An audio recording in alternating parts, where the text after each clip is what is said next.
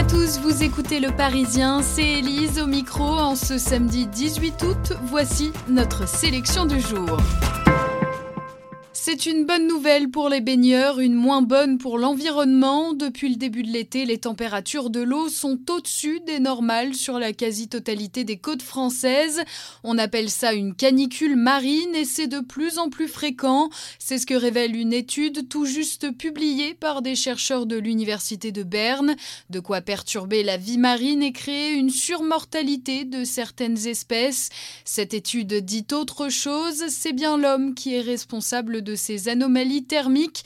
Et oui, car ces masses d'eau qui recouvrent 70% de notre surface terrestre, eh bien ce sont elles qui absorbent une partie du CO2 émis ainsi que le surplus de chaleur dû à l'effet de serre. Bref, notre grand climatiseur semble s'essouffler. Le beatbox pour combattre les troubles du langage, c'est la nouvelle méthode expérimentée depuis janvier au centre Simone Deltil de Saint-Denis. Deux fois par mois, plusieurs enfants participent à un atelier où le but est de mimer le son des percussions avec la bouche. Les résultats sont bluffants et c'est Philippine Mignot, orthophoniste, qui a eu cette idée.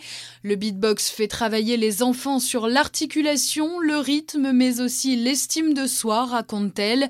Une rééducation adaptée à ce public pour qui les traditionnels exercices d'orthophonie ne sont pas toujours très agréables. Les langues se délient aussi dans la famille de Laetitia Hallyday. Son père, André Boudou, s'était peu exprimé depuis la disparition de Johnny. Mercredi dernier, il nous a accueillis à l'Amnésia. C'est la boîte de nuit du Cap d'Agde qu'il a cédé à ses enfants il y a deux ans.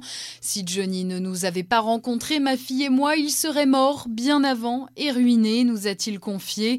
L'homme de presque 70 ans nous a raconté cette relation passionnelle qu'il avait avec le chanteur. J'étais amoureux de ce mec et il a été amoureux de moi sans que nous ne soyons homosexuels. Quand ma fille l'a connu à 20 ans avec ses bouclettes, elle n'aurait pas fait le poids face à un monstre sacré. Alors il a pris le paquet, le père et la fille. Ils sont nombreux à lui avoir rendu hommage. Elton John, par exemple, a tweeté La perte d'Aretha Franklin est un coup dur pour tous ceux qui aiment la vraie musique, la musique du cœur, de l'âme et de l'église. Nous aussi, on voulait lui rendre hommage. La reine de la soul s'est éteinte jeudi à l'âge de 76 ans. Vous écoutiez Le Parisien, c'est terminé pour aujourd'hui, mais on se retrouve dès demain pour une nouvelle sélection.